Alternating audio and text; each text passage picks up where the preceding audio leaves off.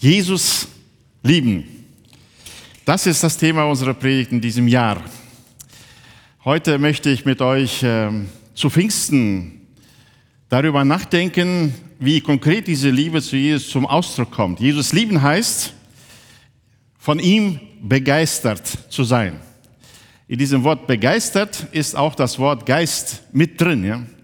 Wir äh, werden vom Geist Gottes gewonnen für Jesus. Wir haben Anfang dieses Jahres unseren Fingerabdruck abgegeben zu dieser Aussage, Jesus, wir lieben dich. Das war es, was wir uns vorgenommen haben in diesem Jahr, ihm deutlich zu sagen und auch zu tun. Und haben uns aufgemacht, der Frage nachzugehen, wie kann das konkret zum Ausdruck kommen, Jesus zu lieben? Ja, wir hatten schon mal darüber gesprochen, dass wir Jesus liebt, der bekennt ihn. Wer Jesus liebt, der hasst die Sünde. Ja, Liebe zu Jesus und Liebe zur Sünde sind unvereinbar miteinander. wir haben gerade von Michi nochmal erinnert, sind gerade erinnert worden, dass der Heilige Geist genau dafür gekommen ist, um uns die Sünde aufzudecken. Ja, und sie zu hassen zu lernen.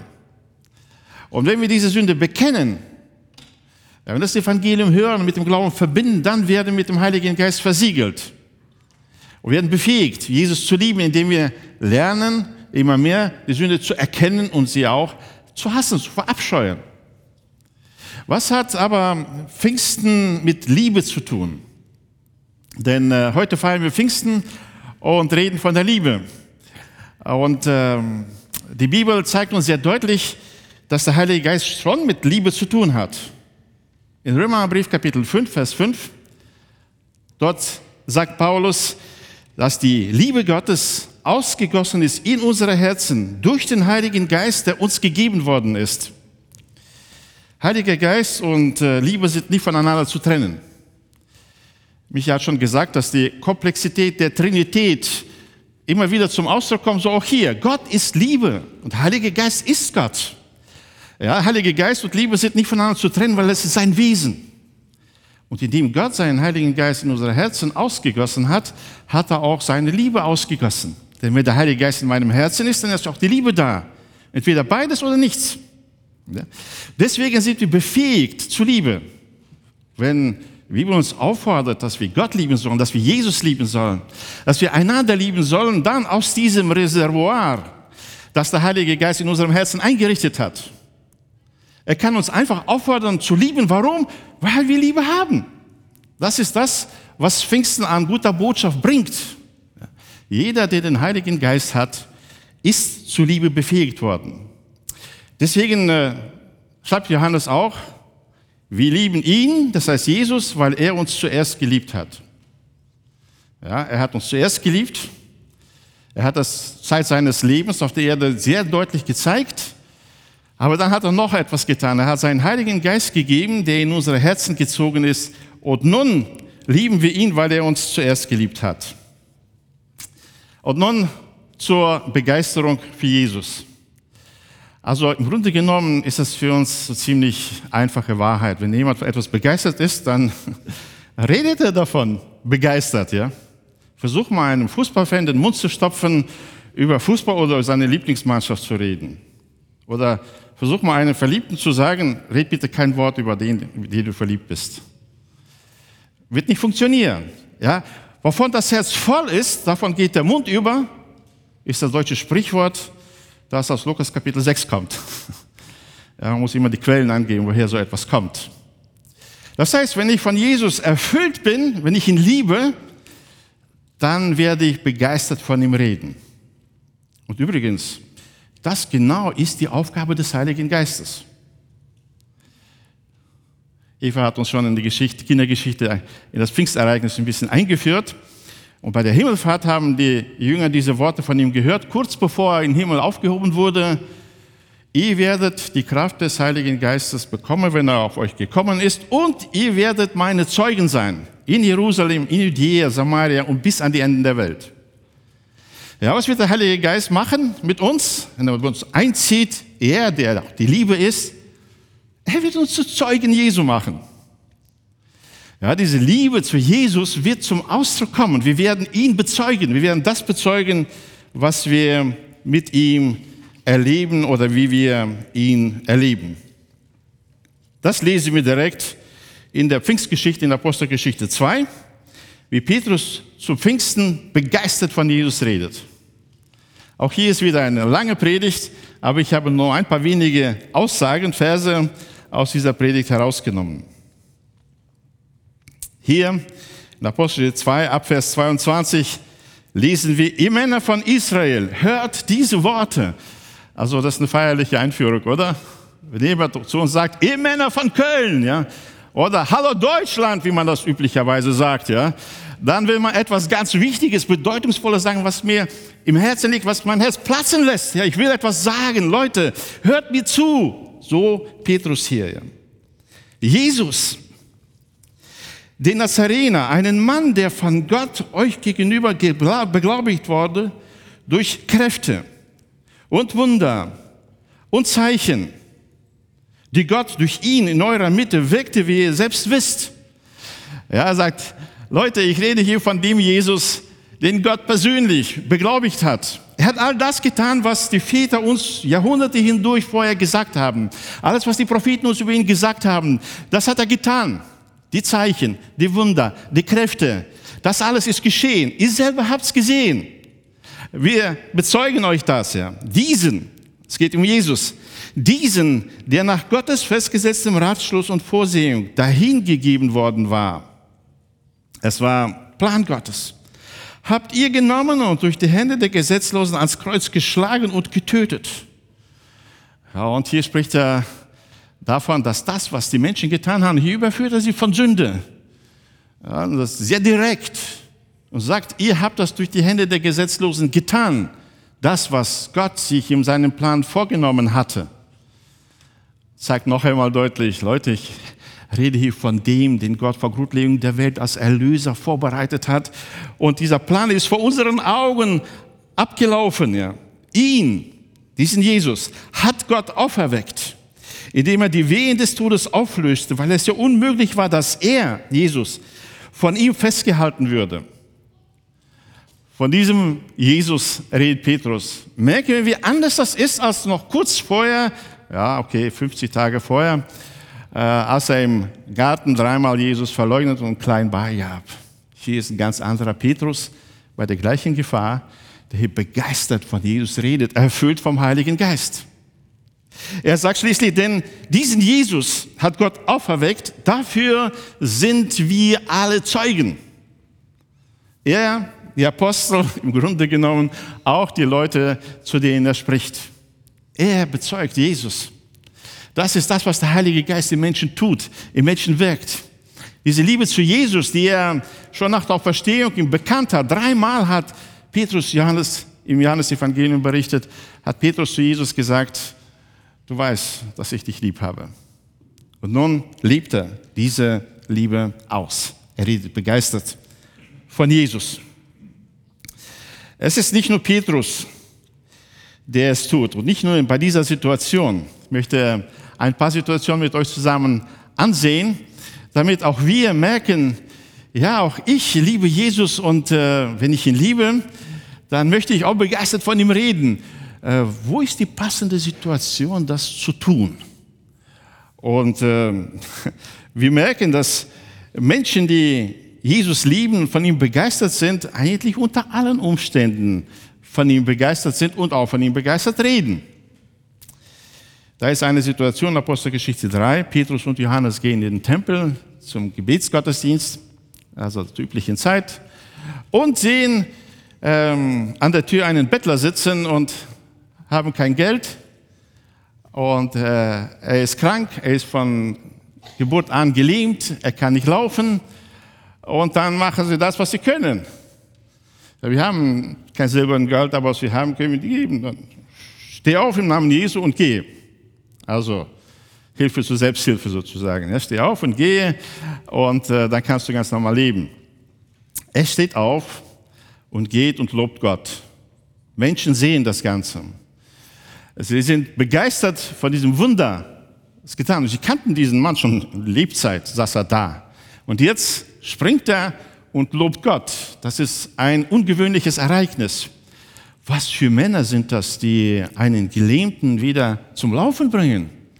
Sie laufen da strömen zusammen und äh, da in dem Tempelplatz, wo Platz ist für Menschen, wurden immer mehr Menschen und Petrus und Johannes merken, sie fühlen sich so beobachtet, ja, weil alle sie anstarren. Und, wo sind die beiden da? Wow, was sind das für Männer? Sie haben einen, unseren, unseren Gelähmten äh, wieder zum Laufen gebracht und äh, bewundern sie, die Augen leuchten vor Erstaunen und Bewunderung. Sie wollen möglichst nahe dran sein, noch etwas mitbekommen, mitkriegen. Und als Petrus und Johannes das mitbekommen haben, dann sagt Petrus, warum schaut ihr uns an? Ja, wir sind Menschen wie ihr. An uns ist nichts Besonderes. Aber was ihr gesehen habt, das hat Jesus getan. Er hat das gemacht. In seinem Namen läuft er wieder, ja. Auf ihn müsst ihr schauen. Also sie haben uns nicht einfach dankbar angenommen, jetzt sind wir im Mittelpunkt und das tut gut, es ist schön, beachtet zu werden, gefeiert zu werden. Äh, äh, wie gut ist es, Jesus zu haben, der mich hervorhebt im ganzen Volk. Diese Gedanken sind ihnen völlig fremd. Sie sind nicht von sich begeistert. Sie sind begeistert von Jesus. Und deswegen reden sie auch, auch in dieser Situation begeistert von ihm.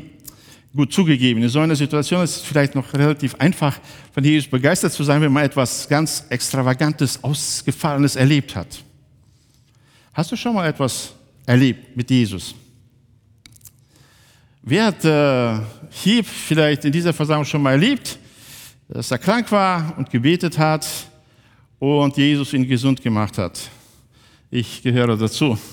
Ich sehe noch einige, ja, und äh, die es auch erlebt haben, erfahren haben.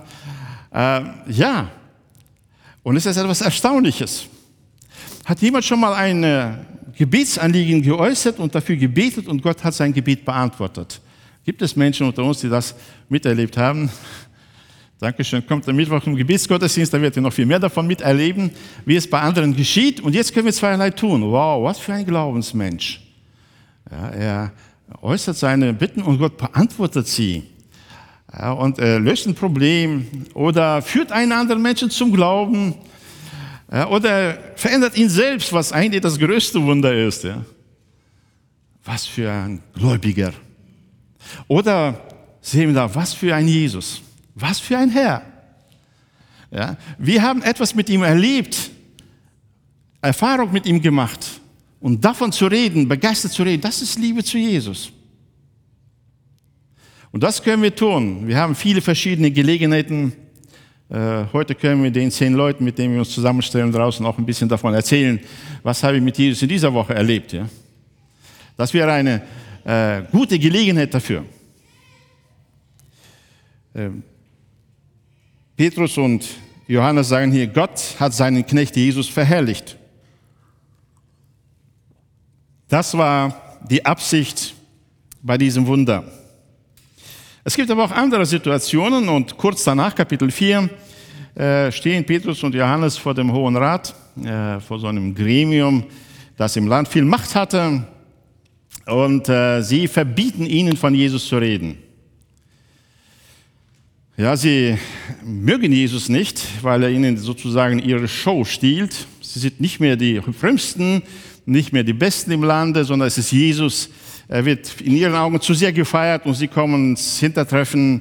Äh, sie stehen nicht mehr im Rampenlicht und das macht sie neidisch. Und sie merken, dass Menschen dem Jesus hinterherlaufen und gerade nach so einem Wunder umso mehr. Und äh, sie ergreifen ihre Macht und sprechen Machtwort und sagen, ihr dürft von diesem Jesus nicht mehr reden. Was sagen Petrus und Johannes? Ja, vorher haben sie sich versteckt in einer Wohnung im Obergemach äh, aus Angst vor ihnen, aber jetzt sagen sie, es ist uns unmöglich, nicht von dem zu reden, was wir gesehen und gehört haben. Ja, es ist jetzt eine gefährliche Situation, eine sehr herausfordernde Situation, aber auch hier sagen sie, wir können nicht von Jesus schweigen. Wir können nicht von dem schweigen, was wir gesehen und gehört haben, was wir von ihm erfahren und erlebt haben. Hier sehen wir die Kraft Gottes, die durch den Heiligen Geist gegeben ist, seine Zeugen zu sein. Ja, das ist die Kraft. Es ist nicht plötzlich der Petrus und der Johannes, die so mutig geworden sind, sondern es ist die Auswirkung des Geistes Gottes, der Kraft des Geistes Gottes, die sie zu Zeugen macht. Äh, ich äh, habe eine Reihe von Situationen in meinem Leben, wo ich geschwiegen habe in solche Situationen, wo ich herausgefordert war, auch mich zu Jesus zu bekennen, eindeutig mich zu ihm zu bekennen, wo es unvorteilhaft wäre, auf den ersten Blick. Äh, ich kenne auch Situationen, wo Gott einfach den Mut gegeben hat, sich zu Jesus zu bekennen. Eine ähnliche Situation hatten wir in der Ukraine im Einsatz, äh, noch ganz am Anfang der Perestroika-Zeit, dass wir äh, draußen so Freiversammlung gehalten haben. Wer sich noch erinnern kann, mit der Gruppe, Gruppe Ibneza. Wir haben am Predigen waren hunderte von Leuten, die da standen und äh, sind gepredigt. Plötzlich klopft ein äh, Polizeibeamter auf die Schulter und sagt, komm mit. Ja. Äh, sagt, wieso, wohin? Ja, zur Polizeistation. Also, gut. Da muss man halt zur Polizeistation. Was machst du jetzt, wenn du dahin gehst? Ja. Und in dem Moment kommt auch nicht einmal der Gedanke, das irgendwie verheimlichen zu wollen oder verstecken zu wollen. Es ist einfach die Kraft des Heiligen Geistes, die dann äh, einen ausstattet. Als wir dann da waren und der Polizeichef uns äh, interviewt hat und gefragt, wie wir sind und was wir machen und wir es einfach so gesagt haben, ja, wir verkündigen Jesus. Ja, wir sind von ihm begeistert und wissen, dass er das Heil hat für alle Menschen, auch für die Ukrainer, auch für Ukrainer, die auf die Kur gekommen sind, um hier gesund zu werden. Ja. Auch wie sie hat eine Botschaft. Wir wollen diesen Menschen dienen, indem wir Jesus verkündigen. Ja. Sagte der Polizeibeamte, hm, bring sie doch zurück, lass sie weitermachen. Ja. Damals war das so relativ einfach und glimpflich abgegangen.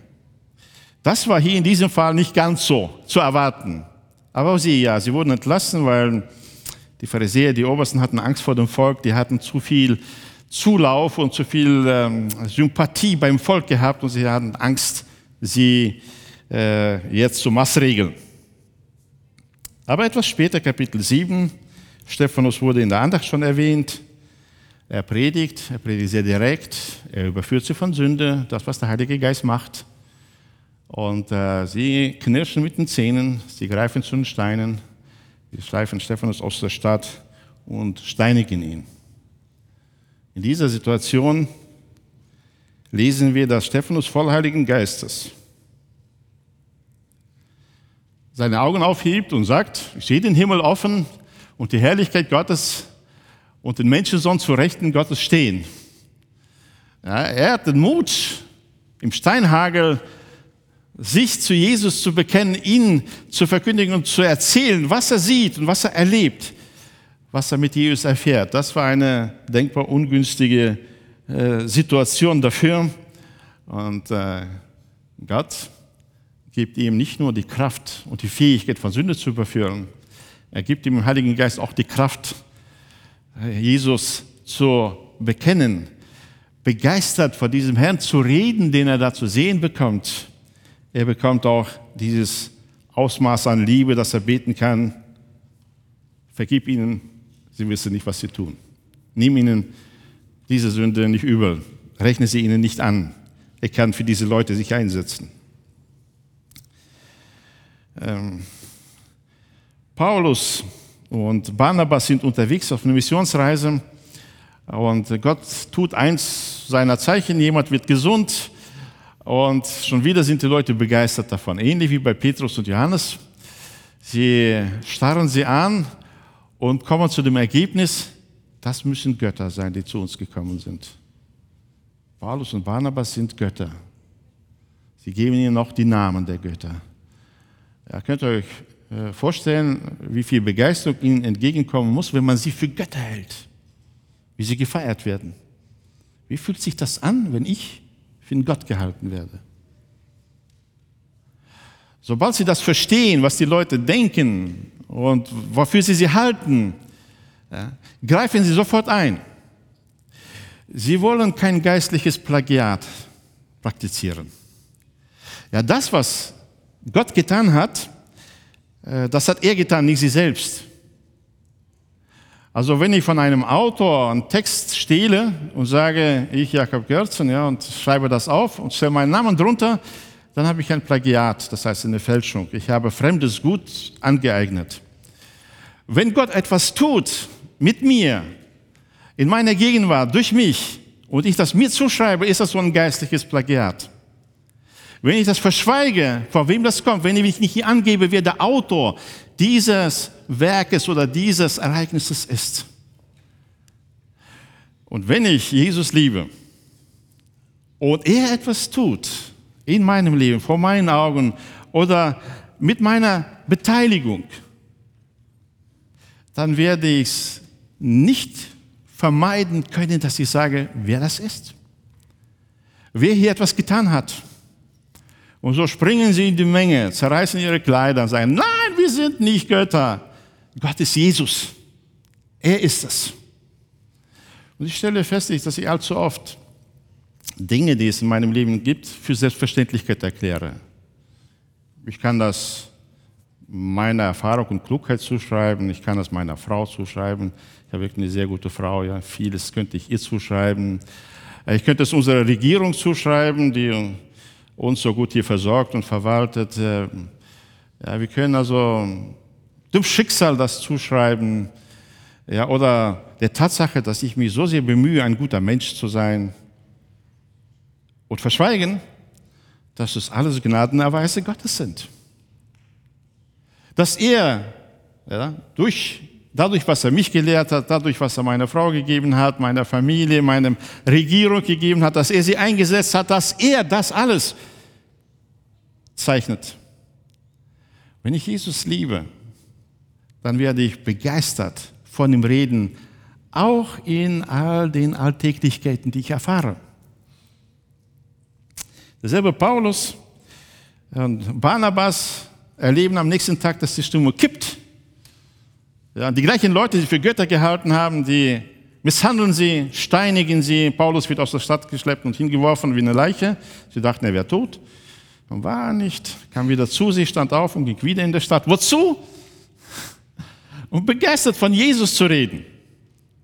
Er war nicht mundtot zu kriegen. Ja? Selbst wenn sie im Gefängnis gelandet sind, nächste Missionsreise, Paulus und Silas werden misshandelt und ins Gefängnis äh, gesetzt. Und zwar nicht nur einfach ins Gefängnis, sondern ins innerste Gefängnis. Ja, das ist so die Strafzelle, äh, Spezialzelle und in Stock gelegt. Das ist nochmal zusätzlich. Das heißt, Sie sitzen auf dem Boden, beide Füße sind in so einem Stock drin, gefesselt und die Hände auch.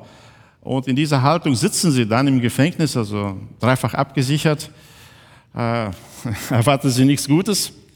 Was machen die beiden? Die Bibel sagt, in der Nacht aber beten sie und lobten Gott, sodass alle Gefangenen sie hörten.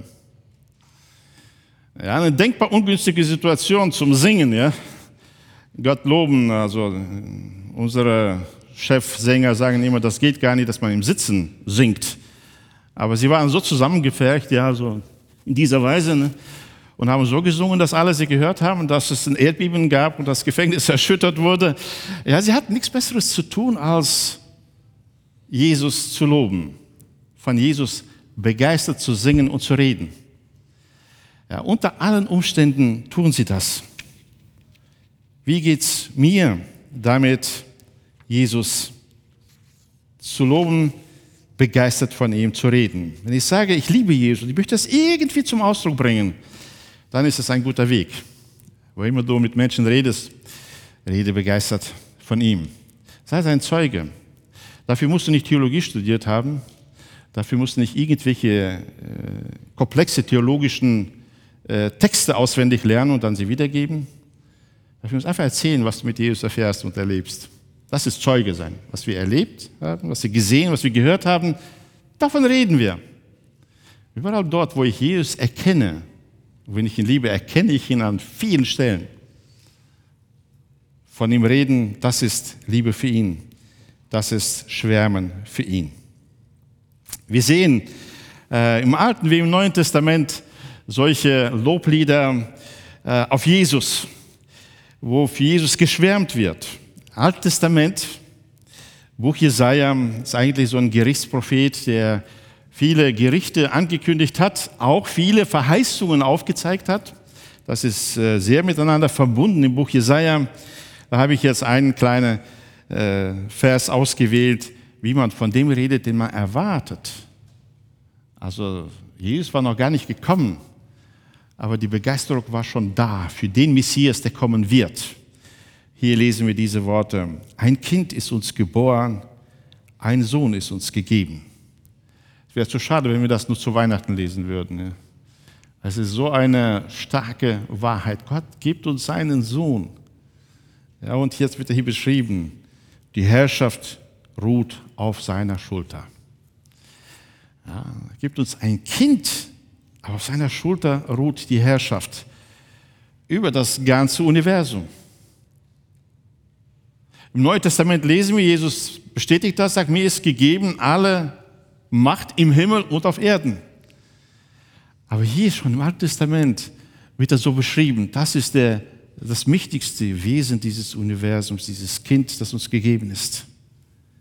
Und man nennt seinen Namen Wunderbarer. Das bedeutet ein herrlicher, schön, bewundernswert.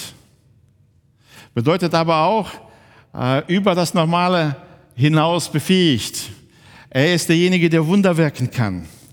Ein wunderbarer. ist Ratgeber. Es ist jemand, der in jeder Situation des Lebens den Rat kennt, weiß. Äh, wenn wir in Schwierigkeiten geraten, suchen wir Ratgeber und es gibt alle möglichen Beratungsservices, nicht wahr? In unserer Zeit, wenn es darum geht, Rat zu kriegen, gibt es für jedes irgendwo einen Berater, der nach seinem besten Wissen und Gewissen, hoffentlich, uns Rat gibt. Aber hier haben wir jemand, der immer den entscheidenden, den richtigen, den idealen Rat für uns hat. Er ist der starke Gott. Steht sie von selbst, dass ein Gott stark ist, allmächtig ist. Aber durch diese Betonung wird noch einmal deutlich gemacht, ja, hier ist derjenige, der alle Kraft hat. Er ist ewig Vater. Beim Ratgeber, beim ewig Vater sehen wir, dass es ein Gott ist, der Beziehung ist. Er kümmert sich um seine Kinder und das für immer. Unsere Väter hier sind immer für eine Zeit lang. Dieser Vater ist für immer. Und er kann für jedes Kind besser sorgen als irgendein irdischer Vater, auch der beste irdische Vater es jemals könnte. Dieses Kind ist der ewige Vater, er ist der Friedefürst, der den Frieden im Herzen, unter den Menschen, in dieser Welt mit Gott bringt. Das ist der Friedefürst. Wer ist Jesus für dich? Wie würdest du ihn beschreiben, wenn du jemandem erklären wolltest, wer ist Jesus? Im Neuen Testament habe ich hier im Kolosserbrief so ein wunderschönes Lied auf Jesus in Kolosser 1, 15 bis 18. Ich lese das einfach uns vor und lasse es auf uns wirken. Dieser ist das Ebenbild, also Jesus, ist das Ebenbild des unsichtbaren Gottes. Der Erstgeborene, der über aller Schöpfung ist. Denn in ihm ist alles erschaffen worden, was im Himmel und was auf Erden ist. Das Sichtbare und das Unsichtbare seines Thron oder Herrschaften oder Fürstentümer oder Gewalten. Alles ist durch ihn und für ihn geschaffen. Und er ist vor allem. Und alles hat seinen Bestand in ihm. Und er ist das Haupt des Leibes, der Gemeinde. Er, der der Anfang ist, der Erstgeborene aus den Toten, damit er in allem der Erste sei. Ich möchte diesen Text dir einfach aufs Herz legen. Nimm dir Zeit und Ruhe, dich hineinzudenken in dieses Loblied auf Jesus, wer es wirklich ist, der mich so sehr liebt, dass er sein Leben für mich lässt. Was ist äh, dein persönliches Loblied. Ich weiß, manche können gut Texte schreiben oder auch Lieder schreiben oder äh, Gedichte schreiben, Poesie schreiben, welcher Format auch immer, um das zum Ausdruck zu bringen. Wie würdest du Jesus beschreiben? Was hast du mit ihm erlebt? Wer ist Jesus für dich? Versuch mal diese Sätze so zu Ende für dich zu bringen. Jesus, du bist mein, was würdest du sagen? Oder Jesus, du hast mich, ja, als Zeuge kannst du sagen, was hat Jesus äh, dich oder dir gegeben, getan, gemacht? Ich möchte hier ein Beispiel vom Prediger Dr. Lockridge uns ein bisschen vorführen, hineinnehmen in die Begeisterung von jemandem, der erklären will, wer sein König ist. Der Originalton ist in Englisch, das ist eine deutsche Übertragung, aber lasst uns hineindenken und dann werden wir die Gelegenheit haben, selbst zu sagen, wer Jesus für mich ist. Bitte. Ganz offensichtlich hat er schon viel von seinem König erkannt. Auch wir wachsen in dieser Erkenntnis. Als ich als 14-Jähriger mich im Buße zu Gott gewandt habe als Kleptomane, der Geist Gottes mich von Sünde überführt hatte, habe ich ihn erkannt als den Retter, als den Befreier, von jetzt auf gleich mich befreit hat. Einige Jahre später, als ich begriff, er ist auch ein wirklich Liebender, anfing seine Liebe zu mir zu begreifen, habe ich gesagt, Herr, wenn du mich so sehr liebst, will ich nichts mehr und brauche nichts mehr. Mach mit mir, was du willst. Ich habe angefangen, ihn immer mehr zu erfahren als den Herrn, als denjenigen, der führt, der lehrt. Als ich immer wieder mich ihm widersetzte und meinen eigenen Willen versuchte durchzusetzen, dann erlebte ich ihn und erkannte ihn als meinen Erzieher, der auch straft und erzieht. Ich äh, erlebte ihn als den Leiter, der mich lenkt, der mein Leben auch umlenken kann, komplett umlenken kann. Das tut er. Und so wachsen wir in der Erkenntnis Jesu. Wer ist Jesus für dich? Wir können es jetzt sagen. Du kannst es jetzt einfach ihm direkt hier in dieser Versammlung sagen. Begeistert von ihm reden ist etwas, was unsere Liebe zu ihm zum Ausdruck bringt. Ich lade dazu ein, jetzt aufzustehen und äh, du kannst in zwei, drei Sätzen, Stichworten sagen, wer Jesus für dich ist.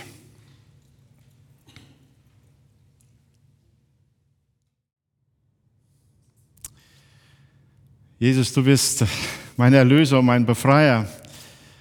Du bist mein Retter. Du bist mein Erzieher. Du bist mein Herr. Du bist meine Hoffnung. Du bist die Sehnsucht meiner Zukunft. Ich freue mich darauf, dich heute und morgen und jeden Tag immer mehr zu sehen und zu erkennen und noch mehr von dir zu sagen, wer du bist und wie du bist. Ich freue mich darauf, eines Tages unmittelbar dich äh, zu sehen, zu kennen, noch mehr Umgang mit dir zu haben und dich noch mehr zu erfassen, zu verstehen, zu kennen und zu bewundern. Dir gehört unsere Bewunderung. Danke dir, Herr, dass du uns deinen Geist gegeben hast, der uns von Sünde überführt, der uns aber auch mit deiner Liebe erfüllt, der uns mit dieser Kraft ausstattet, begeistert von dir zu reden. So wollen wir es auch heute und morgen und den Rest unseres Lebens tun. Amen.